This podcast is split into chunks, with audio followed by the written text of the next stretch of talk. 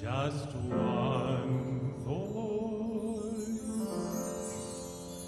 singing in the darkness. All it takes is one voice singing so they hear what's on your mind and when